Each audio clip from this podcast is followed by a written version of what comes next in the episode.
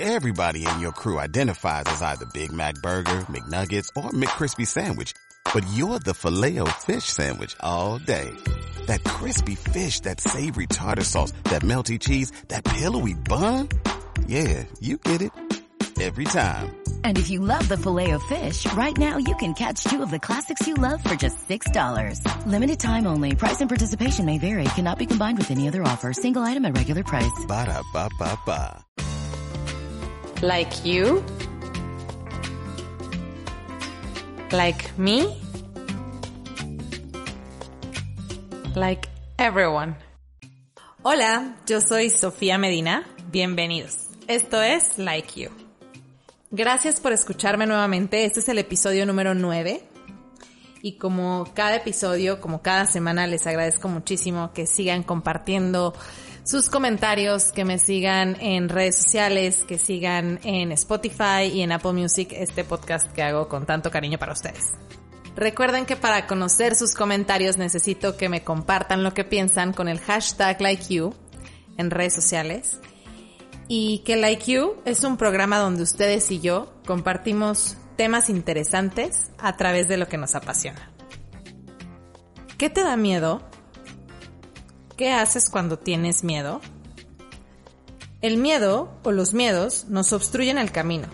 Son obstáculos que en ocasiones limitan nuestra manera de fluir, de vivir, de pensar. Vamos a analizar el día de hoy, junto con una invitada increíble, en qué consiste el miedo, en qué consiste sentir miedo, de dónde nacen nuestros miedos y cómo enfrentarlos nos puede llevar a crecer como personas. Les recuerdo que me encuentran en redes sociales como arroba somedina en Instagram y en Twitter. Usen el hashtag LikeYou para compartirme lo que piensan. Y suscríbanse o denle follow a LikeYou en su plataforma favorita. Del otro lado de los miedos está la vida.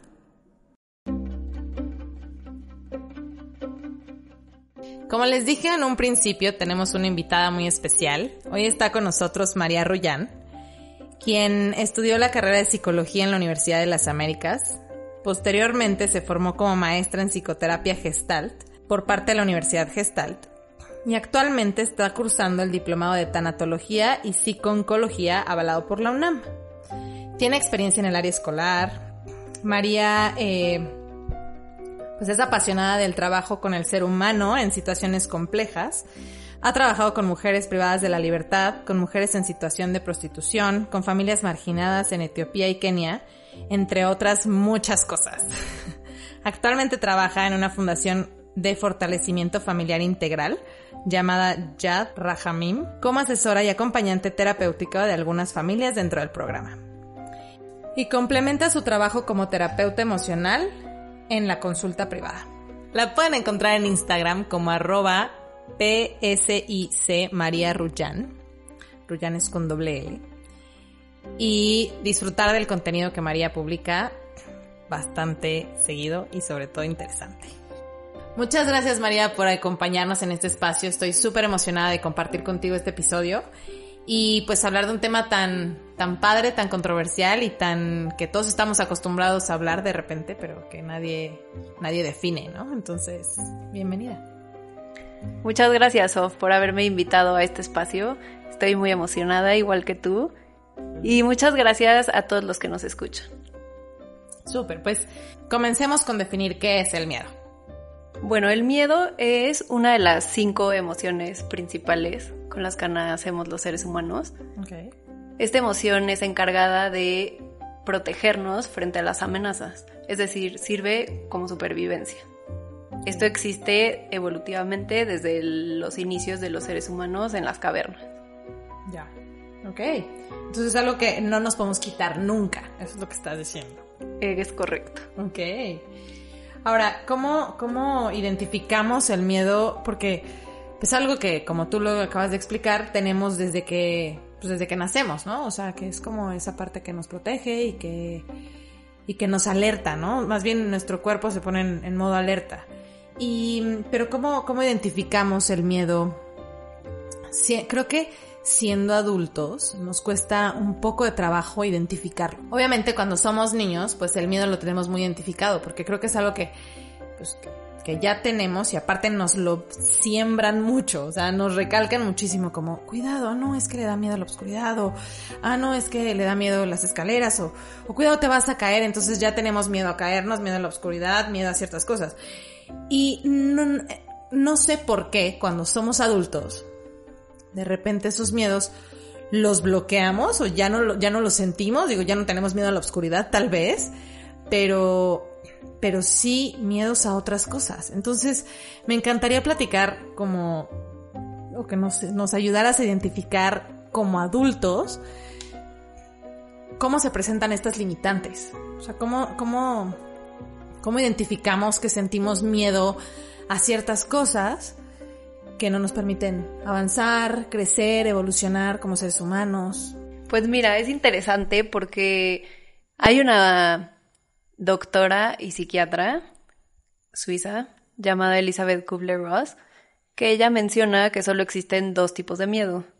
Uno es el miedo a los ruidos muy fuertes y el otro es el miedo a las alturas. Ok. Y ella dice que todos los demás miedos son miedos aprendidos o heredados. Es decir, voy a poner un ejemplo. Si mi mamá siempre tuvo miedo a las arañas y cuando ve una araña frente a mí hace notar este miedo, es muy probable que yo también lo, retome o lo adapte y en un futuro yo también vaya a tener miedo a las arañas. Ok. O sea que los miedos, los miedos que sentimos emocionalmente también son aprendidos. O sea, los, los, alguien nos los dio o cómo? Sí, es correcto. Son aprendidos o transmitidos de generación en generación. Como te dije, los dos miedos naturales son los que mencioné anteriormente aunque es verdad que hay miedos comunes en diferentes etapas de la vida. O sea, hay etapas en la niñez, por ejemplo, que son muy características las pesadillas, la oscuridad, este, los personajes fantasiosos como payasos y son muy característicos de las etapas en la infancia. Okay. Sin embargo, sí son más bien aprendidos. Ok.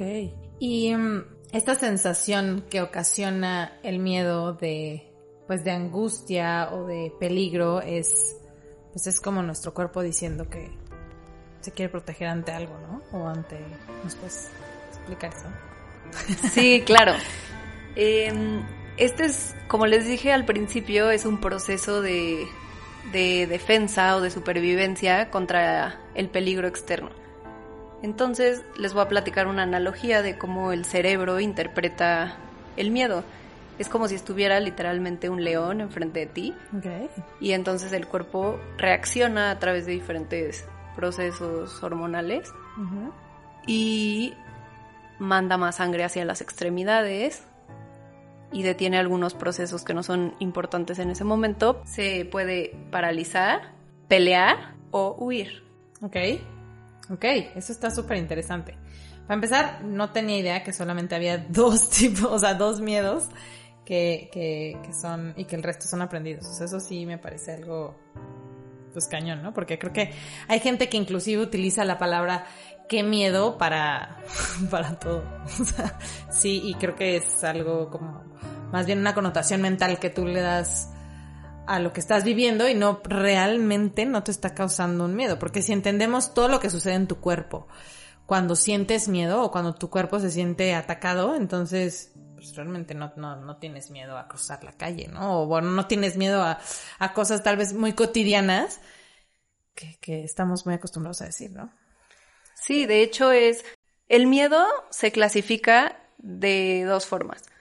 El primero es el adaptativo, que es este proceso natural que tenemos todos los seres humanos frente a una amenaza. Y el segundo es el no funcional.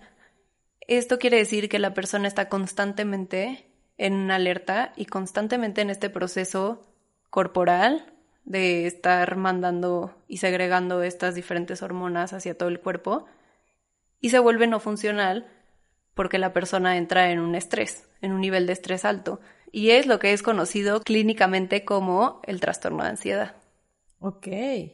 Entonces, detrás de, de, de sentir ansiedad, realmente es, hay miedo.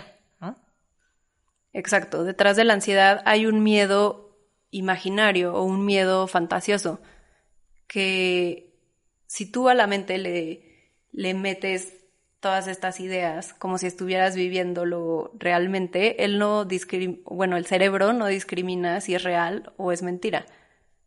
El cerebro piensa que está pasando en realidad. Háblanos un poco de eso, eso me parece algo increíble y, me encantaría como, como entrar un poco más ahí. Porque todos estos escenarios que genera nuestra mente, pues nos llevan a lugares donde uno jamás imaginaríamos estar, ¿no? Y que y que nos la creemos y, y, y, lo vivimos y nos hace sufrir o nos hace reír o nos hace, pues las emociones se ponen a flor de piel, ¿no? Y ¿por, por qué, cómo, cómo podemos controlar eso? ¿Cómo podemos identificar que el pensamiento, o sea, que lo que está sucediendo en la mente, que ese escenario no es real, como para mandarle la señal al cerebro y decirle, oye, te estás equivocando. O o sea, yo no sabía que el cerebro no identificaba que lo que estás pensando, o sea, que no, no identifica que lo que estás pensando es real o que no es real, ¿no? Claro, sí, es muy interesante cómo el cerebro no discrimina entre la realidad y la fantasía. Y muchas veces, y la característica principal del trastorno de ansiedad es justamente esto. O sea, la persona tiende a pensar a futuro y tiende a estar pensando todos los posibles escenarios de lo que podría pasar. O sea, por ejemplo, si yo te digo, vamos por un café, y te digo, bueno, y en mi mente estoy pensando, ¿qué tal que saliendo me, me secuestra un ladrón? ¿O qué tal que saliendo llega una señora y me pide dinero, pero en realidad quiere mi bolsa y se la lleva? ¿O qué tal? Y todas estas ideas que estoy pensando, muchas veces no nos damos cuenta de que las estamos pensando, son inconscientes. Sin embargo, el cerebro recibe toda esta información, la, procesa, por así decirlo, y esto genera una sensación y una emoción. Ok. Y es completamente normal. O sea, todas las personas nos suceden estas, nos sucede esto. O sea, no es, no es algo fuera de lo normal, porque eso también eh, me gustaría aclararlo. Creo que todos vivimos este tipo de, de situaciones de estrés, todos vivimos este, estas expectativas, todos, todos hacemos estos cuentos en la cabeza que, que no, no, no significa que tú que estés mal o que estés en algún algún estado diferente, no sé. Sí, claro, todos los seres humanos hacemos esto. Claro que cuando es ya no funcional, que llega un punto de ser un trastorno o, o que ya requiere una atención médica o psicológica, es cuando, cuando ya los lo sobreborda, o sea, cuando ya es demasiados pensamientos y que ya mantiene a la persona en un estado que físicamente ya no puede manejarlo. Ok. Ahora, la respuesta a esto o la solución a esto es muy fácil. Muy fácil y a la vez muy compleja. Como seres humanos tendemos a pensar mucho al futuro. En qué va a pasar mañana, qué va a pasar el ratito, qué podría pasar si, qué pasaría si. Y eso hace estar en un estado de ansiedad o provocar un estado de ansiedad constante. Ok. Entonces el secreto es vivir el aquí y la ahora, vivir el presente. Con todo lo que implica. Esto quiero decir, vivir el momento de ahora en el lugar en donde estoy. Reconocer eso y darme cuenta de lo que implica el vivir en el aquí y el ahora. Aceptando la realidad que tienes enfrente. Exacto. Ok, sí, sí, es fácil pero difícil. Muy, creo yo. ok. Bueno, y me gustaría que nos, que nos explicaras cómo, cómo, porque está súper de moda todo este rollo de la superación personal y, y bueno, obviamente vemos en redes sociales y en YouTube y hasta en la televisión como consejos, pues todos somos un poquito más conscientes de que a veces está que es muy normal a veces no, no sentirnos bien o es parte de, de, los procesos de la vida, de, de, enfrentarnos al día a día, de que todos tenemos problemas y todos queremos solucionarlos. Y mm, mucha gente, y mucha gente dice que el miedo nos ayuda y el que el miedo, pues, o sea, entiendo que el miedo siempre va a existir, ¿no? Pero que el miedo nos impulsa. Entonces, ¿Qué, tan, ¿Qué tan cierto es esto? O sea, ¿qué tan cierto, qué tanto podemos utilizar el miedo y cómo lo conviertes? Porque eso creo que para mí es paradigma. O sea, ¿cómo convierto el hecho de que algo que me da muchísimo miedo, o sea, ¿cómo convierto el hecho de que tengo muchísimo miedo a las alturas? O en mi caso, o sea, yo tengo una fobia terrible a los reptiles. ¿Cómo convierto a, convivir con reptiles? O sea, no me imagino ni siquiera eso. Eso es lo que me viene a la mente. Yo sé que igual es un poco bobo y un poco burdo, pero pero bueno, hablando tal vez de, de, cosas más emocionales, ¿no? O cosas no tan tangibles como esto, pero, pero sí es, sí, sí es posible y cómo, cómo se hace. Claro, se me viene a la mente, por ejemplo, el querer buscar un trabajo.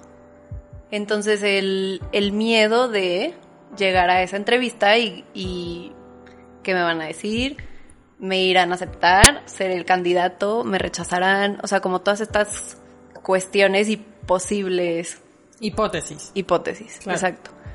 Una forma de enfrentar el miedo es cuestionar qué es lo peor que podría pasar al enfrentar la situación. Por ejemplo, una persona que le da mucho miedo ir a una entrevista de trabajo, ¿qué es lo peor que podría pasar? Que no la acepten, que no sea lo suficientemente competente para el puesto o que haya alguien mejor que esa persona, ¿no? y, y si ya pasó eso, ¿qué es lo peor que podría pasar? Pues que le digan que no. ¿Y qué podría hacer si le dicen que no? Buscar otro trabajo. Ok, claro. O sea, generalmente, si en con una persona puntual en terapia yo sigo con estas preguntas, llega una fantasía catastrófica de acabar muerta o acabar en la calle como vagabundo.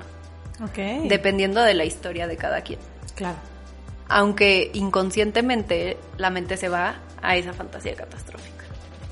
Y genera estrés, genera mucho miedo, mucha ansiedad, angustia. Claro. Y, pero una vez viviendo eso o, sintiendo eso, o sea, lo enfrentas y ya se va. O sea, se va me refiero a que ya no lo vuelves a sentir o ya no estás como predispuesto a sentirlo porque tu mente ya lo vivió. ¿A eso te refieres? Sí, creo que la clave es en darte cuenta. Darte cuenta de, de qué tan grande lo estás haciendo la situación cuando es ir a buscar un trabajo. Quizás te acepten, quizás no. O sea, ¿qué tanto drama le estás echando a la situación? ¿No? no lo quiero decir así, pero sí. pero es real, claro. es real. Sí, sí, pues le ponemos todo. Sí, claro, porque al final del día es a lo mejor no te contratan en el trabajo. ¿Por qué? Porque no estás lo suficientemente preparada, entonces te preparas para ir a tu próxima entrevista. O buscas otro trabajo en otra área. O, o sea, siempre existen opciones y siempre hay formas de enfrentarlo. Sin embargo, es interesante porque normalmente los, los miedos los vamos a, a permear o volver a repetir en situaciones parecidas, pero diferentes. Por ejemplo, el miedo a la muerte o el miedo a que un familiar tuyo se enferme y, o, que, o que se muera una persona muy especial. Claro, y creo que detrás de, de cada miedo, como dijimos al principio, muchos de estos miedos son heredados. Entonces hay que ir más allá de ese miedo. Hay que escarbarle al miedo. Ok. Esto pues en terapia, en un proceso terapéutico, se aborda normalmente con la persona. Sin embargo, un consejo que puedes hacer tú desde tu casa es respirar profundamente y darte cuenta qué es lo que vas a hacer o qué es lo que te está causando este miedo y situarte en el aquí y en el ahora. ¿Cuáles son las consecuencias o qué implica el tomar esa decisión o el no tomarla. Ok. Que muchas veces algo que, que yo he aprendido es como definir en el aquí y el ahora que si tú puedes hacer algo para cambiarlo. O sea, por ejemplo, el temor de, de, de pensar que un familiar se va a morir o que, o que alguien se va a enfermar, ¿no? Este mismo ejemplo yo en este momento no lo puedo, no lo puedo cambiar. O sea, no puedo hacer nada para cambiarlo, ni nada para prevenirlo en este segundo. Entonces deja de ser, o sea, se vuelve, yo lo veo así, se vuelve como tangible o alcanzable, y entonces deja de ser una imaginación o un escenario catastrófico en la mente y me deja de ocasionar ese, pues esa frustración, ese miedo, ese, esa ansiedad, ¿no? Exacto, mejor no pudiste haberlo definido. O sea, el que lo estés viviendo en ese momento y en ese momento vayas decidiendo sobre la marcha o vayas enfrentando ese miedo sobre la marcha, es mucho más pequeño y mucho más sencillo a si lo estás viendo a futuro y dejas que el miedo se vaya haciendo grande, como que se convierta en un monstruo. Ok.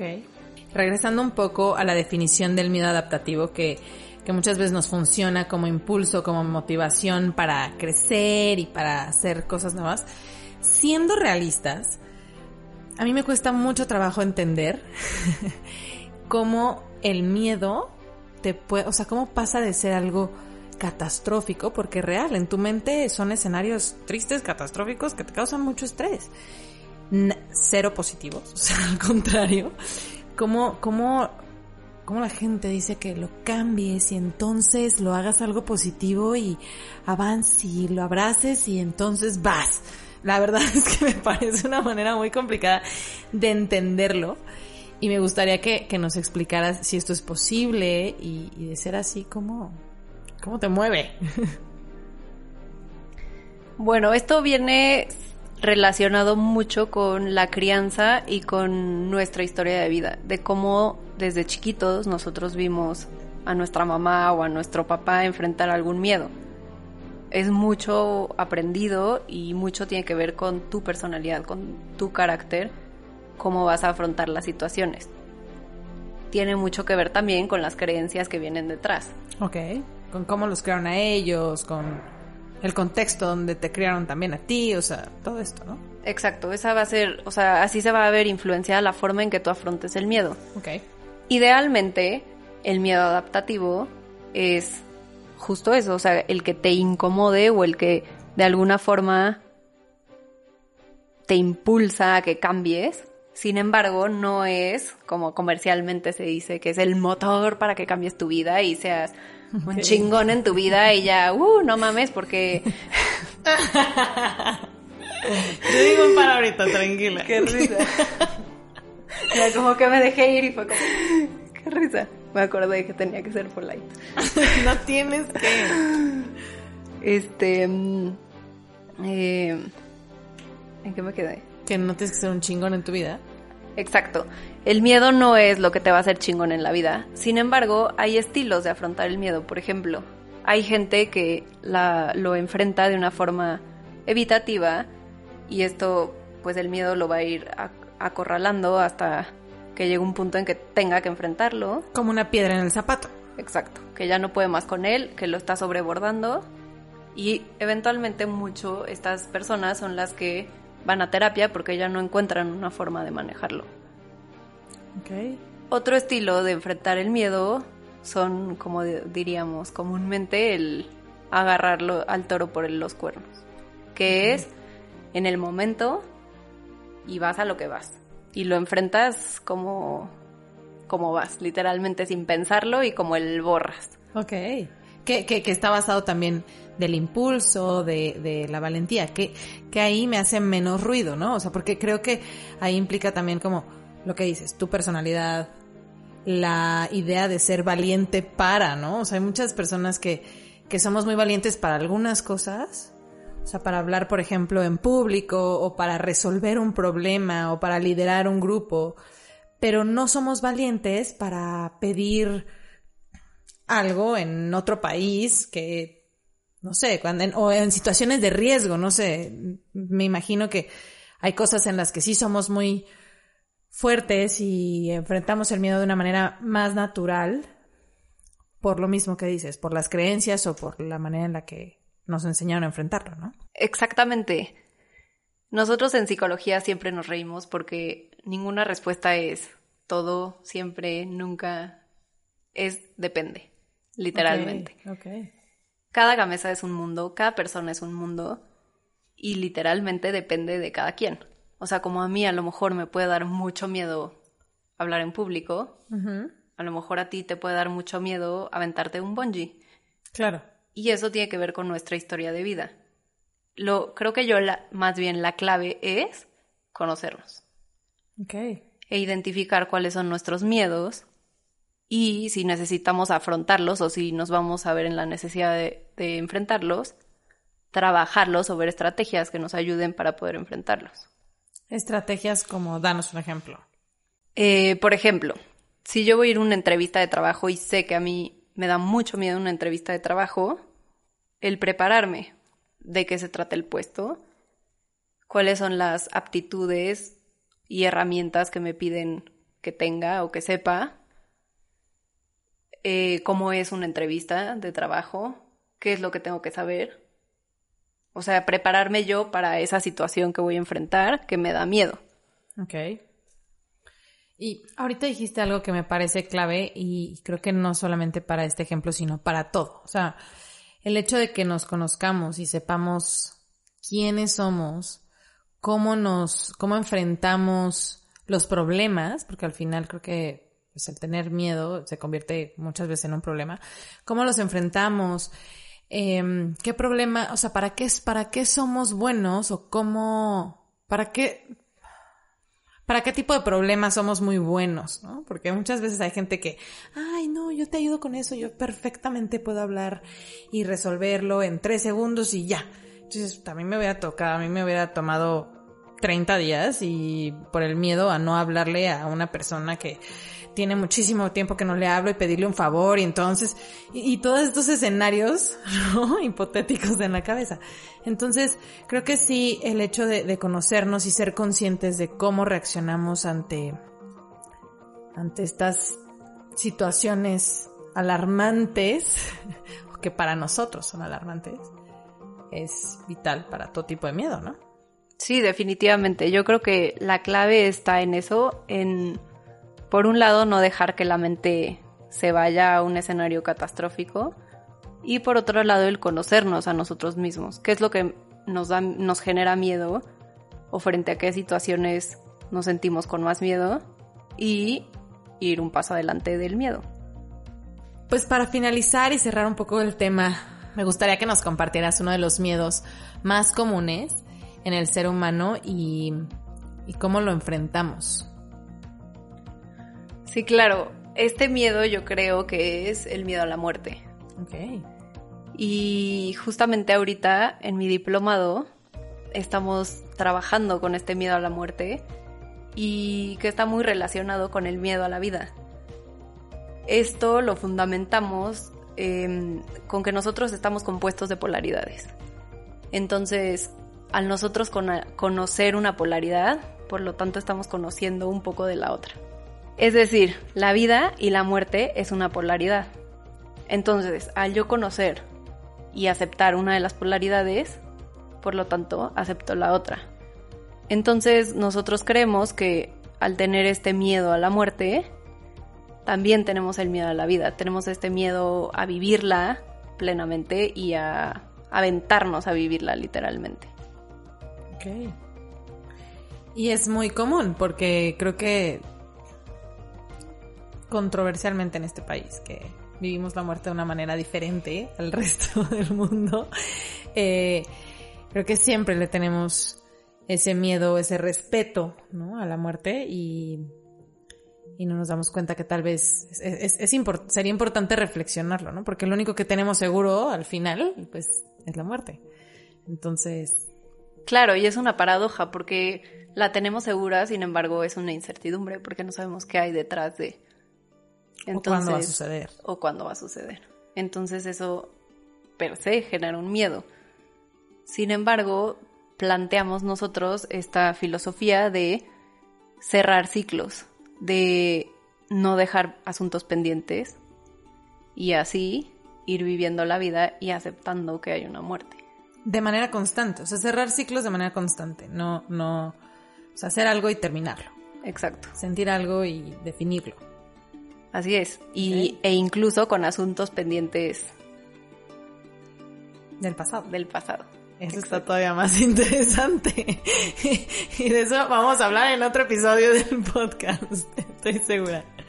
María, muchísimas gracias. La verdad es que fue súper interesante y muy divertido también entender, entender cómo funcionamos y también identificarnos. Yo me identifico muchísimo con este tema y, y me ha sido, pues, controversial porque hay muchas dudas. O sea, creo que la gente habla últimamente mucho de los miedos, pero nadie dice cómo realmente se sienten. O sea, y que sí impactan y generan ansiedad, estrés y, cosas negativas. Entonces, no es tan fácil aceptarlos, abrazarlos y quererlos y enfrentarlos, ¿no? Entonces, creo que creo que lo dejamos un poco más claro, por lo menos a mí me quedó muchísimo más claro.